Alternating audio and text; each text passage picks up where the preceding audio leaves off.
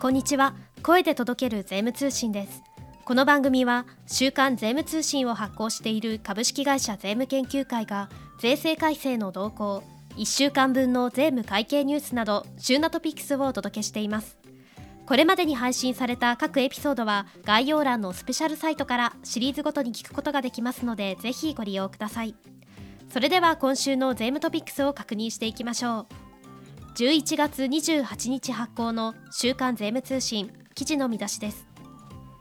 国税庁適格請求書等保存方式にかかる Q&A を改定賃上げ税制定額制セミナーにかかる教育訓練費の対象範囲。自民党税調令和5年度税制改正大綱の取りまとめへ議論開始。国税庁令和3事務年度所得税等調査時的公表。所得税等の調査事例。国税庁所得税不正還付申告対応を初めて公表。税理士武田秀和先生の税理士のための一般財産評価入門。第24回は定内紳士及びその敷地の評価。公認会計士税理士調査誠先生。公認会計士川口博之先生。公認会計士田宮豊先生による新人経理マン金子公平の注釈書第71回はこの返品は何？税理士法人ヤマダパートナーズの海外資産の税務ケーススタディ16回は暗号資産に関する税務上の取り扱いについてを掲載しています。令和4年度税制改正シリーズ。所得税関係本法措置法公認会計士税理士澤天音先生の税務の英語基礎の基礎第51回は法人税の申告などを掲載しています。ショーウィンドウは外国人オーナー物件と源泉義務の免除。ふるさと納税の受取日と計上時期です。それでは今週の週刊税務通信。展望欄を見ていきましょう。国税庁がインボイス Q&A 改定。短期前払い費用の対応など11問追加。国税庁は11月25日消費税の適格請求書等保存方式いわゆるインボイス制度にかかる Q&A を今年4月28日以来7ヶ月ぶりに改定しました。実務家の間で注目されていたインボイス制度下における短期前払い費用の取り扱いや建設工事等の請負契約に伴う根増し金について対応方法が示されました。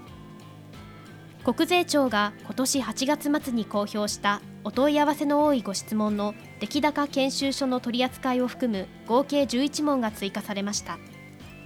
既存の問いについても一部更新されています。賃上げ税制教育訓練費の対象となる受け放題の定額制セミナーの範囲は青色申告法人が前年度から給与等の増加額の一定割合を税額控除できる賃上げ税制教育訓練費の額が前年度比20%以上増加した場合は税額控除割合の上乗せ措置が講じられます。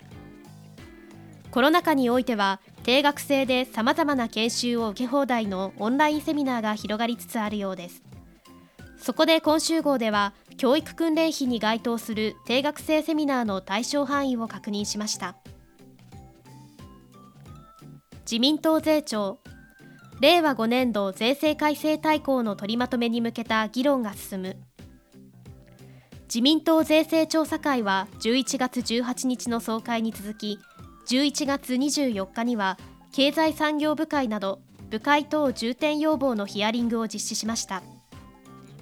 防衛費財源の確保などの議論も相まって法人課税や個人所得課税相続税贈与税消費課税など幅広い税目において改正の論点が検討されそうです。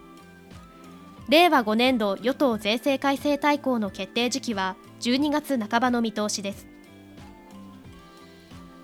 以上11月28日発行の週刊税務通信からお届けいたしました。記事の詳細は週刊税務通信本誌でぜひご覧ください。最後までお聞きくださりありがとうございました。この番組は株式会社税務研究会が運営し Apple Podcast、Spotify、Amazon Music などで配信中です。最新回の配信時にお知らせが届きますのでポッドキャストアプリからぜひ番組登録をお願いします。それではまた次回の配信でお待ちしております。